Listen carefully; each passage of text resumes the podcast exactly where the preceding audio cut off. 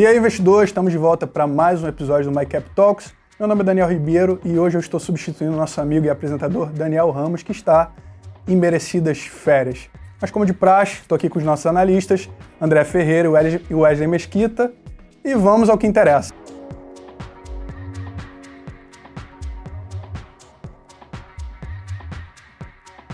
E sabe quem não tira férias? O mercado financeiro não tira férias. Tivemos aí um mês é, de baixa, né?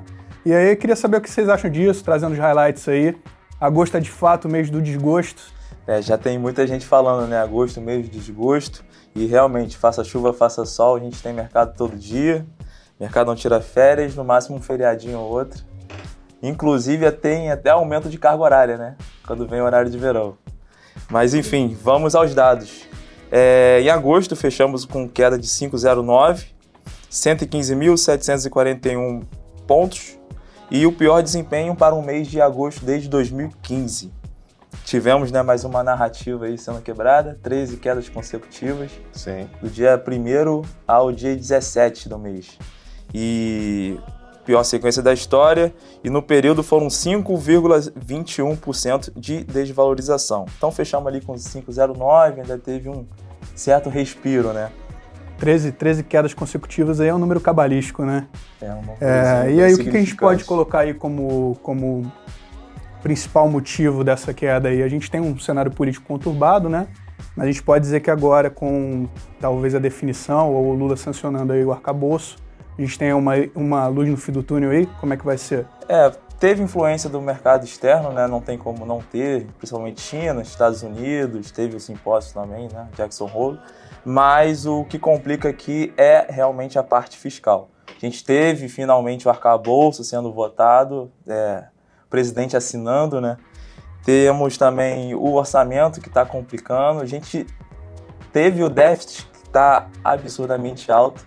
A gente precisa, se não me engano, 170 bi para o próximo ano para arrecadar extra para a gente bater né, o superávit em 2024. E também foi o, o mês em que a gente teve o início da retirada de fluxo de capital estrangeiro, que a gente vem positivo desde o início do ano, né? E esse mês de agosto foi uma retirada de 13 bilhões, ou seja, uma retirada forte, né? E só que a gente ainda está positivo no ano. A gente está com 10 bilhões de fluxo de capital estrangeiro positivo ainda no ano de 2023. Perfeito. E vamos trazendo aqui para o cenário é, de ações. O que, que, a gente tem aí de highlight, é, enfim. É, vamos de destaques né, do mês anterior. A gente teve alguns grandes destaques negativos, poucos positivos. Se não me engano, foram cinco ações do Ibovespa que fecharam com um rendimento acima de 5%. Enquanto que os principais baixas foram GPA, né, PCAR, 42,39% de queda, mas muito por conta da cisão do grupo Êxito e incerteza sobre a estrutura da, da companhia. Via Varejo, 41,2%, aí entra endividamento, resultado, teve mudança também de executivo, né? aquela Sim. dança das cadeiras, acabou atrapalhando um pouco. E a busca por capital, né? aumento de capital. Sim. Estão estudando aí. E a soma, 33,36%, também por conta do balanço. As principais altas, São Martin, 7,95%. Aí tem toda a questão de um, do combustível, né, da Petrobras que foi elevado, o etanol que está se valorizando, tem uma questão também... Da Índia, né? Da Índia. Tivemos Vibra, 7,76%, repercutindo o resultado, e a Petrobras, também por conta do, dessa elevação dos preços. E além disso, né, a Petro tem todo o processo de desinvestimento já há algum tempo. E o que o mercado olhou, né, a, a Petro foi essa questão voltada para o governo, né, porque existia uma preocupação muito grande né, da interferência, né, qual, qual, seria o tamanho da interferência do governo em Petrobras. Então, é, é, essa questão ela ficou bem resolvida, né, inclusive várias casas começaram a, a voltar né, a dar compra para a Petrobras. E aí, trazendo para o mercado, né, essa alta toda do, do Ibovespa que, que nós tivemos, ela teve muito a, a questão da Petrobras. A Petrobras veio numa alta muito forte e aí o mercado conseguiu romper resistências ali importantes. Chegou a bater ali os 123, um pouquinho acima dos 123 mil pontos, né? E agora a gente está num processo de que correção desse movimento. Né? A Petro ela parou de subir, ela chegou num ponto ali que ela criou uma resistência, ela está mais lateral. E aí a gente está olhando um pouco mais para Vale, né? E a questão do, do, do Ibovespa em si, ela está muito lateral ainda, né? Ou seja, ela buscou uma região de suporte, essa correção de agosto, né? É, a gente chama de bipolaridade ou inversão de polaridade, que é a região dos 114 mil pontos. Bateu um pouquinho acima ali, 114,800. Então, o que, que a gente espera agora para setembro? Né, a gente vai trabalhar uma leitura de lateralização nesse mês, mas com chance de retomada da alta. Né? Por quê? Porque a gente tem alvo para buscar, e aí a Vale vindo junto, né? ou seja, a Vale nesse processo de alta do Ibovespa, ela não subiu. Então a gente acionou um ponto de compra da Vale, até a gente falou no, no último MyCap Talks sobre isso, né? E aí a gente vai enfatizar muito essa questão da Vale e essa leitura de que o Ibovespa recupera esse movimento através dela. Né? E aí a gente buscaria de novo uma tentativa de rompimento importante, que é os 121 mil pontos ali, né? que é um rompimento de canal de baixa no mensal para retomar a alta aí mais para frente. Então, assim, pode ser que eu tenha interpretado aqui de uma forma é, errada, mas a gente pode dizer que a gente está com um cenário um pouco mais consolidado aí. Como é que vocês veem isso daqui para frente? Assim, é. É, talvez puxando como um gancho aqui, a gente teve um, um PIB que veio um pouco melhor, né? Apesar do déficit, todo o problema que a gente tem passado, mas como é que vocês veem isso aí daqui para frente? A gente teve um PIB um pouco acima, né? Zero, segundo trimestre veio 0,9, então a expectativa era de 0,3, então melhor do, do que o esperado, né? É claro que o, o, o, estrangeiro ele olha o Brasil ainda como, entre aspas, ações baratas. Mas a gente tem um porém aí, né, que é, essa, é esse fiscal.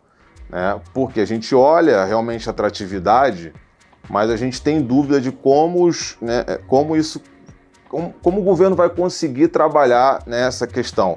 Por quê? Porque, beleza, a gente teve, né, PIB veio bem, ok, né, então isso é bom. A gente olha para a redução, expectativa de redução de juros, também é bom para o nosso mercado, mas o modo que isso né, é, vai ser feito, que que ainda gera dúvida no mercado. Por quê? Porque se a gente for pegar o último déficit primário de julho, né, a gente bateu 35 bi negativo, né? A previsão era 31 bi. Então é pior resultado, só perde pro primeiro ano lá da Covid, que foi 2020. Tá, tá previsto é? 145 bi de déficit fiscal esse ano. É muita coisa. É um cenário complexo, né? É complexo, porque você tem que analisar tanto por aqui quanto comparado com os países desenvolvidos e os emergentes. Ou seja, é alto. E a gente já está no momento de elevação de, de imposto, né, de criação de novos impostos e arrecadando menos. Então também é um risco. E aí, quando o governo desenvolve o, o orçamento, orçamento para 2024, já Todo projeta... mundo já beliscando uma parte tudo mais. Então a gente só tem elevação de gastos sem uma arrecadação concreta, né? Perfeito. É, cenário mundo aí, a gente chegou a citar Petro e Vale. É, a nossa bolsa vive muito de commodities. Vocês têm alguma coisa para dizer sobre isso, além do que você já disse sobre Petrobras? É, minério ainda tem a questão da China, né? Enquanto não houver uma melhora estrutural da China, a retomada do setor imobiliário vai continuar ali capengando a Vale, o minério e tudo mais. Mas, como a gente falou mês passado, a gente via uma oportunidade muito grande de Vale pela região que se encontrava graficamente. Talvez o mercado também tenha olhado isso, não só para Vale, mas para o minério. E outro ponto é a Petrobras, né? a questão do petróleo. É, a OPEP vem sinalizando o corte de oferta. Isso tende a favorecer o preço do petróleo. E essa questão também, voltando ainda para a Petrobras, sobre o governo alterar ou não, política de preço tudo mais, vai congelar preço. Pelo governo estar necessitando de dinheiro né, para zerar esse, esse déficit, a, o mercado está vendo como algo positivo por conta dos dividendos. É. Então, talvez isso aí esteja motivando ali a Petro a ficar próxima ao topo histórico. É, a perspectiva ainda de pagadora de dividendo continua. Ela reduziu, né, a Petrobras, né, ela reduziu essa perspectiva, mas ainda é bom. Né, o mercado ainda avalia como positivo. E a questão da, da Vale, né, é, a gente chama um pouco atenção para isso, porque a gente vem sinalizando que a Vale estava num ponto muito bom. Desde a sinalização, que foi mês passado, ela subiu 15%. Né? Então, a gente está falando do principal ativo do nosso mercado. Ou seja, é um, é um papel que todo mercado tem que estar tá de olho sempre. Independente se opera ou não, a gente tem que saber o que, que a Vale está fazendo, o que, que ela pode fazer, porque isso gera expectativa. Tá? Então, é o nosso principal ativo, o que maior, tem maior peso no Ibovespa. Então, ela buscou uma região de compra, a região de 61. É um spread comprador, 54 com 61. Então, quando o ativo chega nesse preço, ele gera atratividade, ou seja, a gente chama de compradores fortes, né? Eles entram pesado e aí puxa o ativo. E aí, quando a gente traz a Vale, a gente tem que falar de minério. Né? Então, olhando para o minério, a gente ainda né, é, é, tem alguma dificuldade para avaliar a China por conta do processo de estímulos que foi prometido pelo governo, então ainda tem dificuldade. Pós-política de Covid zero, tá? Só que a gente tem que ter cuidado, que a gente vê muita narrativa no mercado falando sobre a crise na China. Isso, isso é delicado, por quê? Porque a gente está falando da segunda maior economia do mundo, né? E a gente tem que saber trabalhar o que, que é crise e o que, que é um processo ali de, de desaceleração, né? né? Então a China ela tem um processo de desaceleração, assim como os Estados Unidos está passando, né? E a China vem, vem dessa pegada também de desaceleração. Então isso é diferente de uma crise. Então ela vai ter essa oscilação. O minério ele continua resiliente, ele, ele ainda está acima de 100 toneladas ali, né? O, o, minério. E isso é, é, um preço que ainda é atrativo e mantém o, o interesse né, exportador, tanto que se, você, se a gente for pegar o relatório de produção da Vale para esse próximo semestre, segundo semestre, ela está aumentando né, a, a, expectativa de aumento dessa produção aí já para agora. Eles aumentaram o guidance. Isso aí. É maravilha, pessoal. Mais alguma consideração? Deixamos algum tópico de fora? Não, né? Não, de Vale, de Vale. De, vale, de Petro. Acho que de forma geral também, né? Enfim, pra é, gente. Tem, teremos decisão de juros né, esse mês Perfeito. também, tanto nos Estados Unidos quanto aqui. Aqui a expectativa é de queda de mais 0,5 pontos percentuais. Estados Unidos é de manutenção, mas o Jackson Hole, né, aquele simpósio que todo, todo ano tem, acabou colocando, dando um banho de água fria no mercado que esperava já uma possível queda de juros mas a princípio vai se manter ali flat, com havendo necessidade podendo aumentar, né?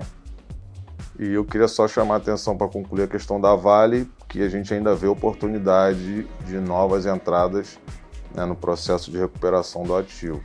E a gente aquilo, vai continuar né? indicando compra. A gente fala de compra e tal, mas é difícil realmente o investidor abre lá o home broker, o papel só cai, só cai, só cai, né? É. Mas tem que acreditar. Agora mercado, não adianta né? querer comprar Petrobras no topo. Pode su subir? Claro que pode. Mas o risco é muito maior de você tentar pegar um papel num possível fundo. Tem seus riscos? Tem, mas coloca ali, gerencia, tudo mais. Mas é sempre bom ficar atento a essas oportunidades. E a Vale ela está negativa no ano, né? Contrário ao Ibovespa. Então, período que o Ibov andou, a Vale andou para trás. O Ibov andou para cima, a Vale andou para trás.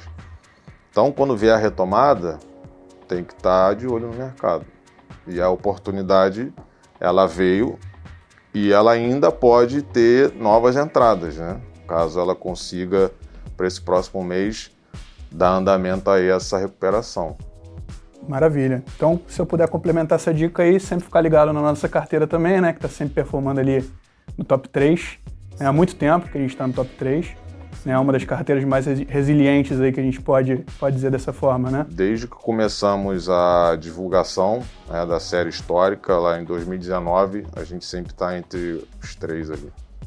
Então, maravilha. É isso, investidores. É, obrigado aí por terem ficado até aqui e até a próxima.